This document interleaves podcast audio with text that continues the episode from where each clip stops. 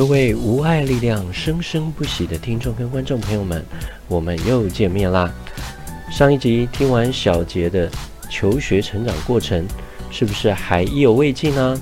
是的，这一集踏出了学校，小杰的求职、重回社会经济自立的这一条路，更是精彩，而且是刺激万分。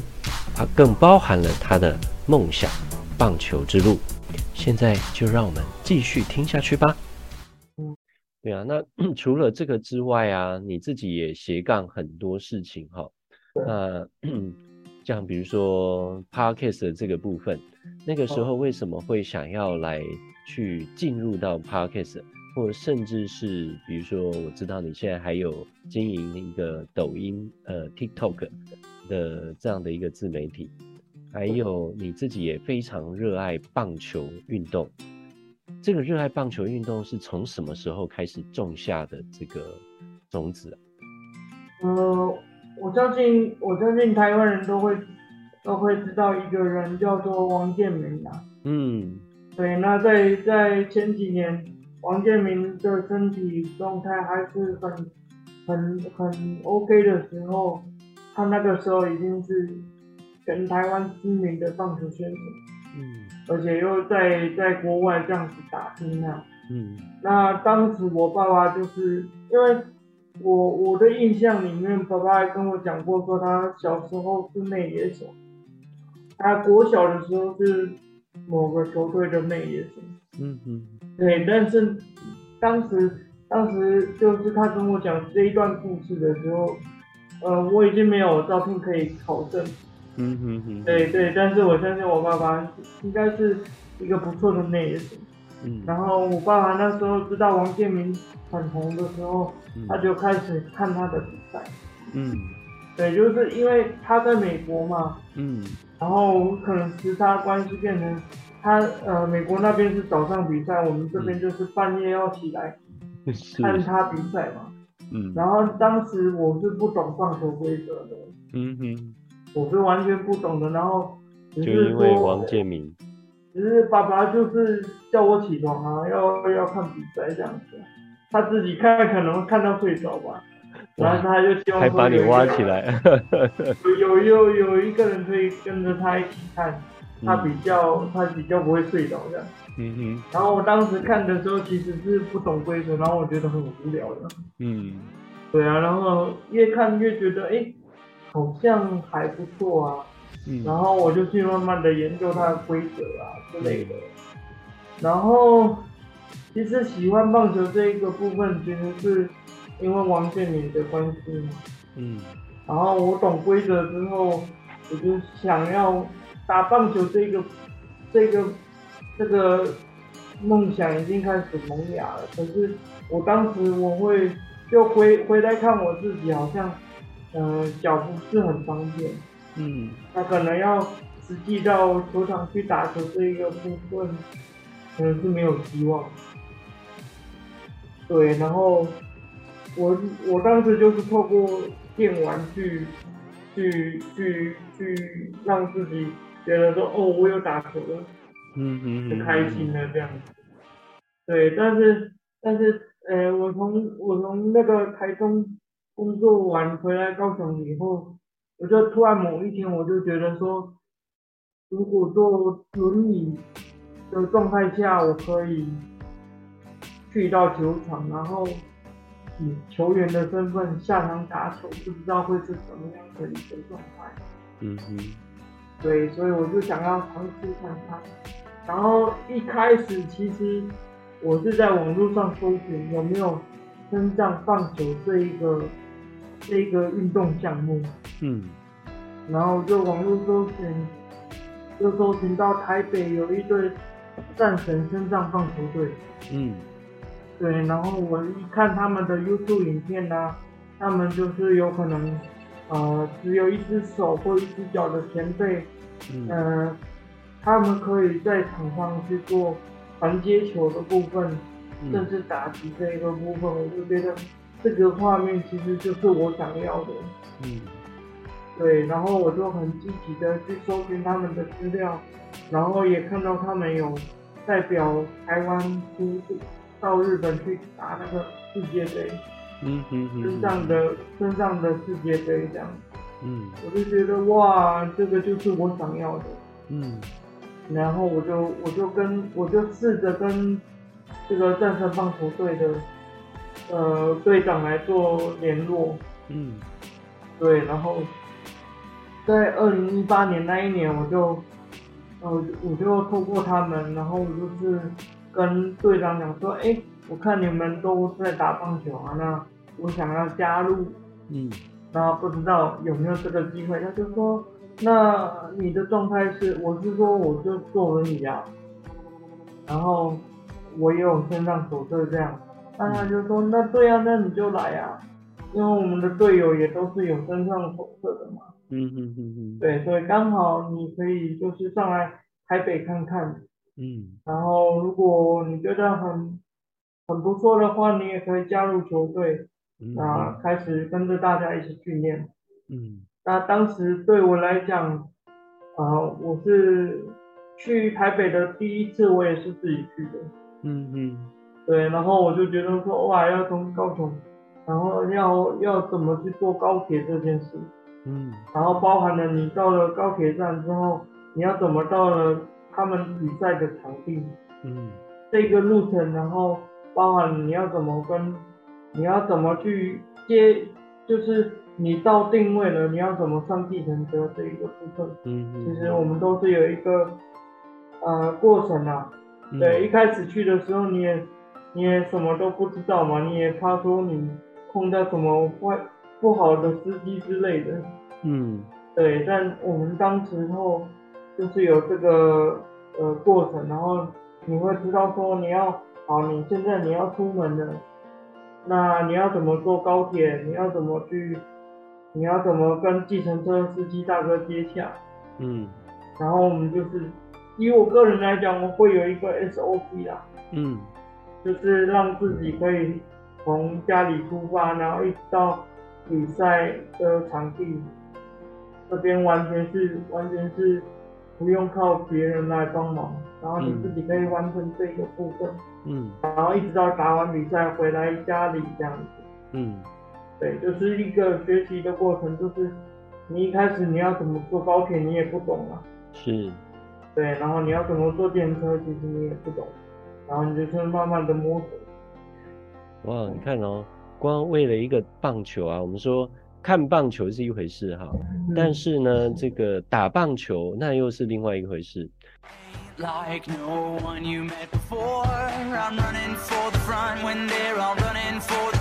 从看到直接执行去打，而且你自己本身又是坐着轮椅，然后呢，不仅如此哦，哈，这个团队啊，这个整个队伍不在南部啊，不在。高雄或屏东或台南，他是在台北。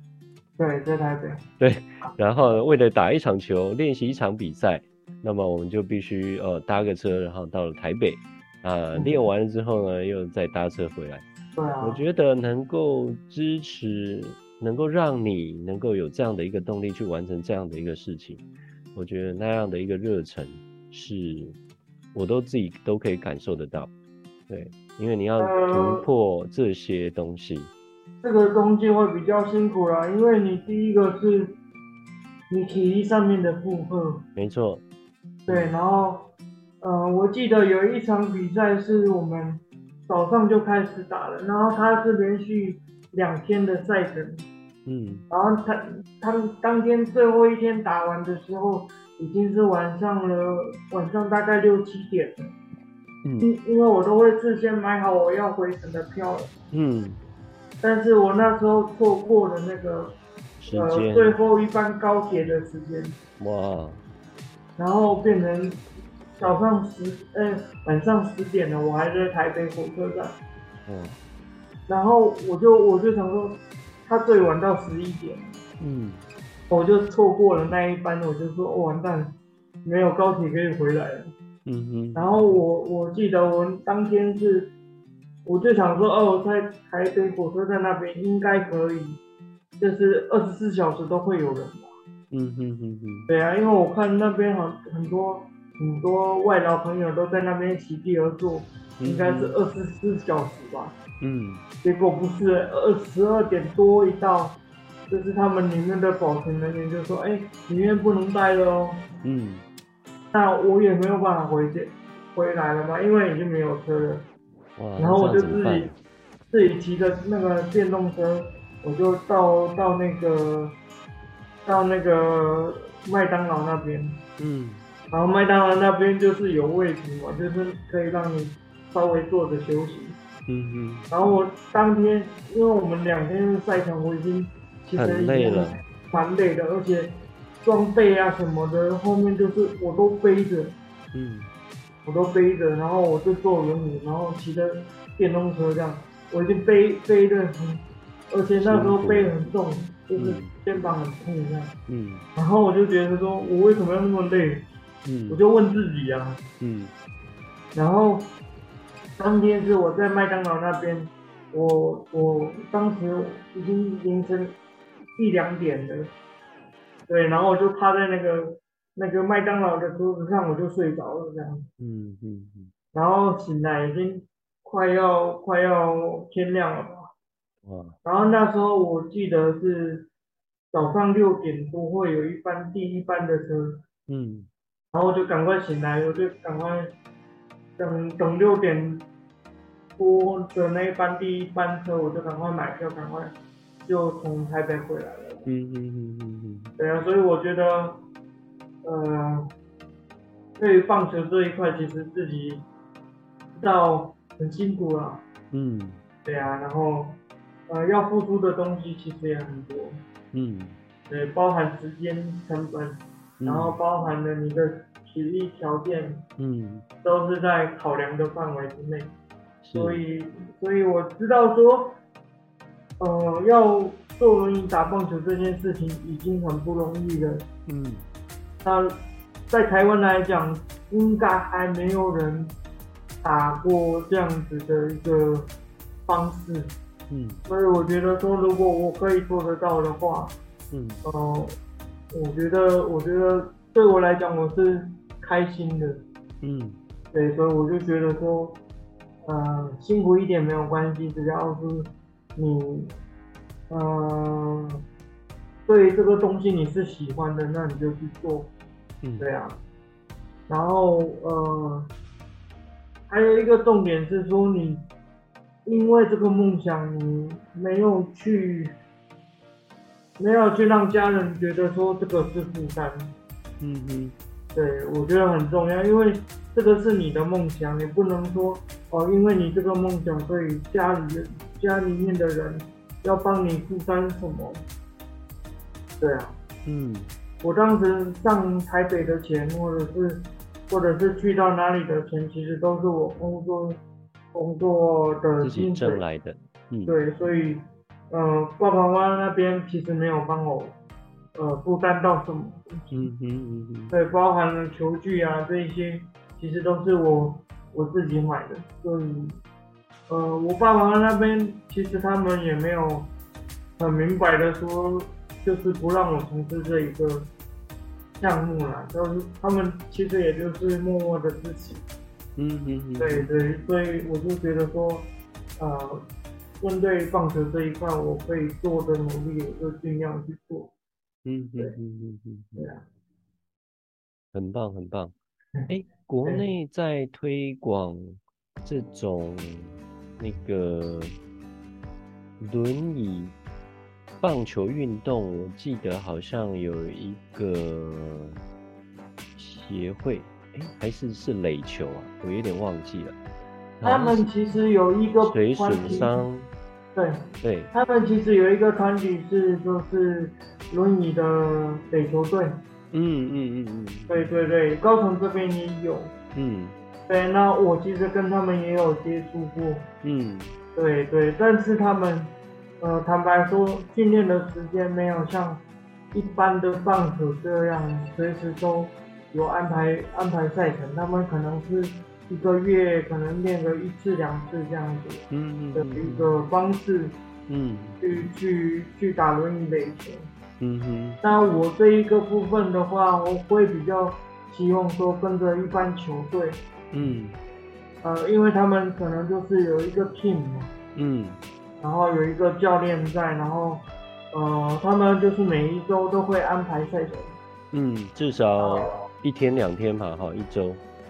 对，就可能呃一周打个一天，嗯哼，这样子让自己维持手感嘛，嗯哼哼，然后，对我也是，我也是后面。现在我有跟一个女子棒球队的，呃，我就是跟着他们一起训练。他们每一周有训练的时候，就会有碰那个 FB，然后我看到的话，只要我有时间就会出席。嗯，对。然后也是有买他们的球衣，跟着他们一起训练这样。嗯嗯嗯，对啊，对啊。啊。听完小杰在这个棒球，呃的这样的一个热忱，还呃，我相信听众跟观众朋友都可以感受到哈，呃，那一段这个不畏惧呃身体的累，还有不畏惧路程啊，那克服啊，而且呢，在回程的时候居然遭遇了这样的一个小插曲，那这样都。虽然有一度开始怀疑，我干嘛要那么累，对不对？可是，而且而且花的前提是，你要、嗯、你要很精算的，嗯，就是你因为你你在高雄这边，你还是自己租房子嘛，然后对，所所有的开销其实就是自己的薪水来支付嘛，嗯嗯，所以你要花什么东西，其实你都要很精算，嗯。是啊，所以还是很多辛苦的地方啊。嗯，对，所以我还是会建议说，呃，如果有喜欢棒球的这个身上朋友，想要想要从事这一个部分的话，第一个你的心脏要够大。嗯，对，然后呃不畏艰难。嗯，我觉得会有很多困难在你的眼前，但是你要想办法去克服。嗯。哦，太棒了！我其实有一次 也有跟跟你哈，然后一起去一个球场嘛。虽然我们不是去打球，我们只是去拍短片，但是呢，我就看到哇，你那全套装备，然后全部弄一个那种后背带哈，然后这样子背，然后扶手哦，所有的护具哦，连这个脚啊，然后这个。这个护呃前前面、啊、对护胸，然后头套头套还有两个啊，因为一个是头罩嘛，然后一个是那个前面的这个护网，然后还有手套，手套里呃也不止一个，然后还有球，更重要的是还有什么呢？还有当捕手的那个垫子，好，对对小小应该小车啊，小车跟板凳。对，那因为第一个你没有办法蹲嘛，所以在这个有了这样的一个辅具之后，你就可以在捕手的那个位置上面。好哦，今天的这个访谈真的是内容太丰富了哈。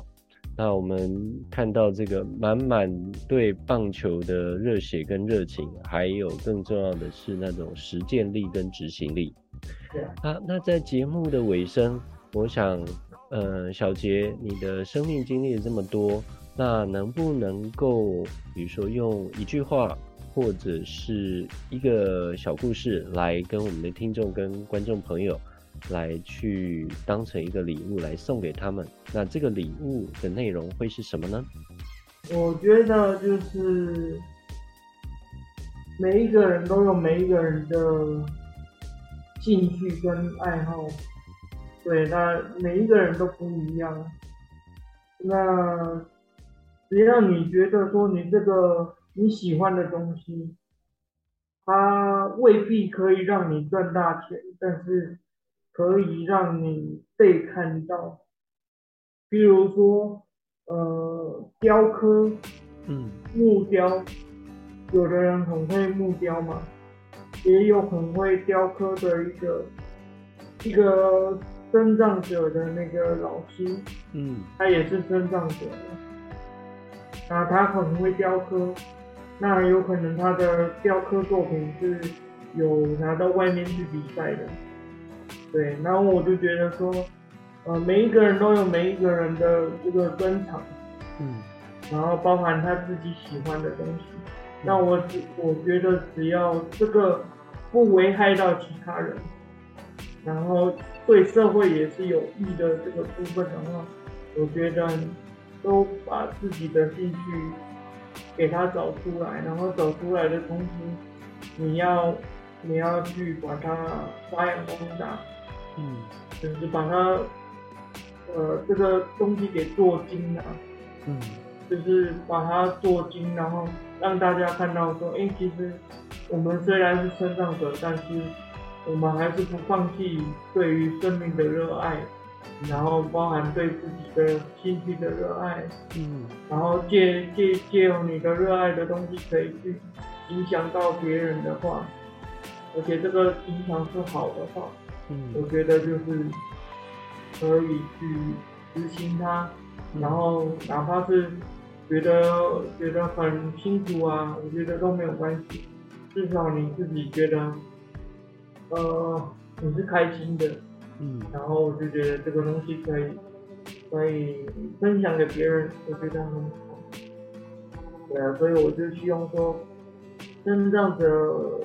还是要走出户外啦。嗯，对，然后不要把自己局限在自己的小小空间，我觉得这样的视野会比较没有那么开阔。嗯，对，然后有机会的话，其实也可以跟。一般一般社会大众来做交流，比如说你到学校去做演讲啊，嗯、或者是像啊志明老师这样，可以帮忙其他呃身障者来上一些专业的课程啊，嗯、我觉得都不错，然后可以跟大家交朋友，嗯，对，我觉得很棒，对，然后主要是自己不要觉得说哦，我就身障了，然后可能就是。一辈子就这样的，对，我觉得不要有这种邪呃比较灰暗的想法。我就是觉得人，呃，路是人走出来的，你不去走不会知道说你前面的风景是什么。嗯，对，你可能碰到的人，可能是这个人可以影响你一辈子。嗯，可能是你的恩师，可能是你的呃朋友。我觉得。如果它可以让你的生命变得更好，我就觉得就是为了为了这个梦想，我觉得大家都可以去尝试看看。对，好，太棒了，谢谢小杰冠杰今天的这样的一个丰富的结尾哈。好，谢谢老师。嗯，不会不会，好哦。所以呃，觉得今天呃这个冠杰听了冠杰的故事。然后也有满满的感动的话，请记得一定要在我们无外力量生生不息的 Podcast 留言区单集的留言区，或者是我们的 YouTube 频道单集的这个留言区，给我们呃一个暖心的回馈，那甚至或者是要给冠杰说一些话，都非常欢迎哦。好，我们会帮你转达，好，不止帮大家转达哈，我们也会把。冠杰的这个粉丝专业呢，还有这个冠杰目前在经营的这个频道啊，YouTube 的频道或者是 TikTok 的这个频道，也会分享给我们听众跟观众朋友哦。好，那今天的节目又在这样的一个热血跟这个很棒的礼物中结束了，请不要继续持续锁定我们的。呃，无碍力量生生不息，以及无碍玩家的这个 YouTube 频道，那记得你要聆听、下载、按赞、订阅小铃铛，并且转发给呃许多的亲朋好友们。无碍力量生生不息，我们下次见，拜拜，拜，谢谢大家。